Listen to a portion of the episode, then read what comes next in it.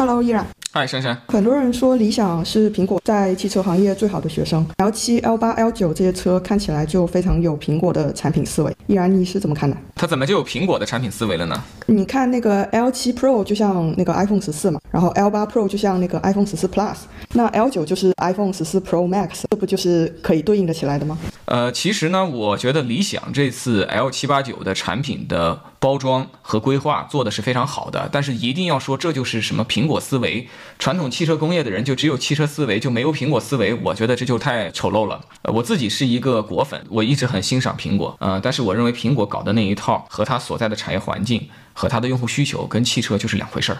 啊，我们还是要尊重这个汽车行业自己的这个客观规律。其实今天在理想身上看到这些东西，我们过去在大众、丰田等很多品牌身上都看到过，不是什么新鲜的东西。我没看到过呀，你没看到过是吧？那行，你年轻，既然你这个问起来了，我就来表演一下。好，你看好了啊，女士们、先生们，大家好，我是丰田章男，丰田家族的接班人。除了喜欢赛车。我还是一名果粉，已故的乔布斯先生是我的人生偶像，我从他身上获得了很多的灵感。苹果就是喜欢用一套非常高水准的技术平台进行聪明的产品延伸，就像我带领团队打造的丰田爆款车型汉兰达 SUV，我们也采用了异曲同工的产品思维。那么，除了对乔布斯先生的崇拜，其实我也非常与时俱进。我们的中国邻居正在上演一场轰轰烈烈的新势力造车运动。车不一定造得比我们丰田靠谱，但是营销水平一定是更高的。我从他们那里学习借鉴了很多，用于今天的发布会。下面我就为大家隆重介绍一下这一代全新的丰田汉兰达。它变成了一个家族，分为汉兰达五、汉兰达七、汉兰达八和 Grand Highlander 大汉兰达。这个汉兰达五呢，顾名思义。五个座位，汉兰达七三排座位，七个座椅；汉兰达八三排座位，八个座椅。这个座椅布局专供美国市场。众所周知，中国长时期采用计划生育政策，孩子生的比较少，需要八个座椅的家庭非常少。我们针对全球不同区域市场的用户需求，贴心的为美国市场准备了八个座椅的汉兰达八。还有一个就是尺寸进一步增加，豪华装备进一步丰富，科技配置进一步堆满的 Grand Highlander 大汉兰达，它将在明年正式上市。今天，请允许我先保保密。那我们这一代丰田的汉兰达，除了刚才提到的用四个车型来组成一个家族，我们还在四个重要的方面为不同的消费者提供了不同的选择。它们分别是丰田先进动力、丰田驱动形式、丰田智能座舱、丰田智能驾驶。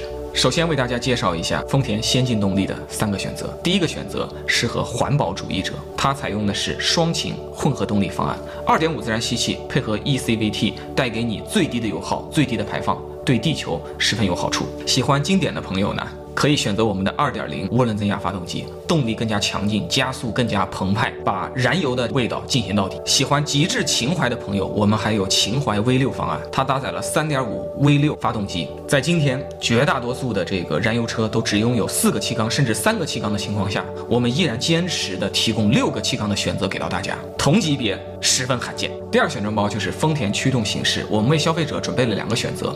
喜欢两条腿走路的，可以选择我们的前驱方案；喜欢四条腿爬行的，可以选择我们的后驱方案。在丰田智能座舱方面，我们也很贴心的为消费者准备了不同的选择。喜欢毛坯房的朋友，我们的标配就很合适了啊！该沙发有沙发，该要轮子有轮子，该要开能开，是个车。这个喜欢简装的朋友呢，可以选择我们的中配；喜欢豪装的朋友呢，我们的顶配肯定能满足你。最后一个项目呢，就是我们的丰田智能驾驶。外界呢，经常对特斯拉呀，包括中国的魏小李和华为的智能驾驶。热衷的谈论他们，其实在我看来言过其实了，都是 L 二级别的驾驶辅助，谁也离不开方向盘啊，谁也不要太装逼。其实我们这个丰田呢，为那些拒绝先进驾驶，就喜欢用自己的双手牢牢掌握方向盘的朋友，提供了一个非常好的标配选择。但是对于那些希望与时俱进、拥抱智能驾驶的朋友，我们也提供了非常靠谱的 L 二级自动驾驶辅助功能，应有尽有。那么除了以上说到的四大选装包，我们汉兰达全部的配置。通通标配，每台汉兰达都拥有四个轮子，一个金属房子，全车玻璃覆盖，还有前后雨刮。重要的是，我们还有防撞钢梁，绝不减配啊！当然了，对于不同的车身色，对于不同的一些轮圈轮毂，我们也提供一些个性化的选择，大部分都是免费的，少数的要收费啊！我觉得很多人都想模仿苹果，但没想明白，我们是把苹果研究的比较透的啊。它借助一套平台延伸出不同的产品。我们也是借助丰田一套 TNGA 架构这么一个核心能力，我们也衍生出了像汉兰达家族这样覆盖不同细分市场、不同人群的非常有魅力的这种产品。丰田汉兰达，我们用心为全球的家庭用户打造，希望为大家创造移动的家、幸福的家。它可以只烧油，也可以油电混动，没有任何里程焦虑，随时随地不能无忧。五百万内，我们没有找到更好的 SUV 产品。从二零零九到二零二一，连续十三年，在全球最大、竞争最激烈的中国市场，销量始终遥遥领先。这个大家都知道，我们丰田发展混合动力技术已经有几十年的历史了。为了我们的日式的节能环保的理念，就是要节能减排，降低燃油的消耗，降低碳排放。所以呢，我们努力的呢，把电池做得很小，电机也不要做得太大，配合着原有的这个内燃机，我们混在一起，最后让用户获得不错的动力，同时有一个非常好的燃油车表现。但是我们最近发现呢，我们这种做法。可能在中国这样的全球最重要的汽车市场是非常的不受欢迎的。第一，我们的低油耗的混合动力车在当地并不被视为是新能源车，我们拿不到绿牌，拿不到补贴，省不了购置税，也不会让消费者觉得我们拥有节能环保的这种新能源形象，非常吃亏。另一点呢，我们一些中国同行，他们居然在混合动力的车上堆上了四十度的大电池，把整车的重量搞得特别重。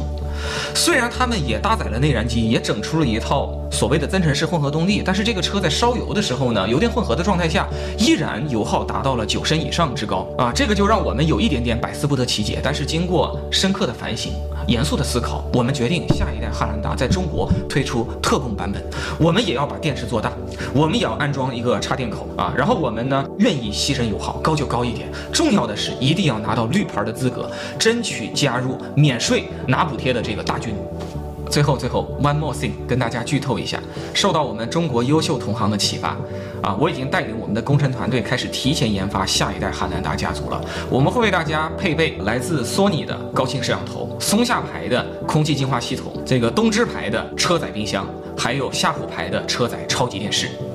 我们将在为用户打造幸福的家、移动的家这条路上矢志不渝的一路向前走下去。阿里嘎多，ございます。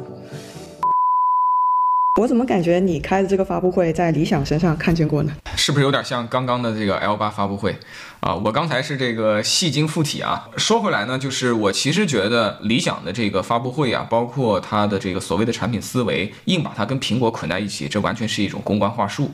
啊，我们还是要透过现象看到本质啊！实际上这个东西不是什么新东西。理想这个车真正新的东西是什么呢？它比起过去的汉兰达这些车，它是一个新时代的车，它更智能了，它的电气化程度更深了，它的很多的细节的体验确实打磨得很不错。但是你要说产品思维有什么重大的商业进，有什么前人没有的商业智慧，是完全是扯淡的。对吧？这发布会上还有一页 PPT，说他们所有的产品配置坚持全系标配，这不是胡扯吗？它的 AD Pro 和 AD Max 这是有差异的啊，它的这个 SS Pro 和 SS Max 也是有差异的，它的智舱智驾有大量的配置差异，它的轮毂轮胎有差异，它的这个不同的这个车漆颜色选装有差异，它的那个电动的那个门槛选了还要一万块钱也有差异，它是所有抛开它有差异的东西之外的东西，它是全系标配。但你说这种话不是废话吗？我把丰田。的汉兰达所有差异化的配置之外的标配配置拿出来给你一看，也可以号称是全系标配。但你刚才聊到的丰田汉兰达，它那个产品方案其实更复杂呀，座椅啊、配置的差异度都要高于理想的 L 七八九。啊，这个事情你要这么公平的来看，丰田汉兰达这个车呢，它已经是全球车型了，它在美国呢一年可能是十万上下。在中国一年销量也是十万上下，全世界其他地方我猜啊，可能也十万上下。那全球一年它要卖三十万台车，对吧？它得满足不同大洲、不同地区的用户的差异化的需求，它不得不把产品稍微复杂一些。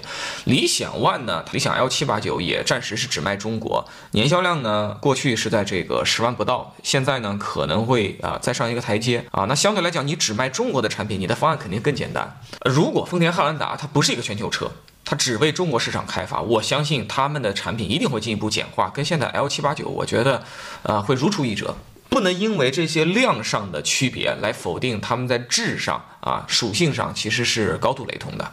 刚才呢是演了一把丰田章男，谈了一下汉兰达这种案例。其实呢，你在大众集团、在日产、在福特这种案例都找得到。一个特别热门和畅销的燃油车，把它做成一个家族产品啊，围绕同一套核心的内核，衍生出不同价位啊、不同规格的这个产品线，去覆盖更多的用户。这个事情在汽车行业一点都不稀奇。苹果式的产品思维到底神不神奇？只需要想一下，你把这个神奇的思维带入给它的同行，好不好使？假设现在雷军的小米推翻它目前的产品线。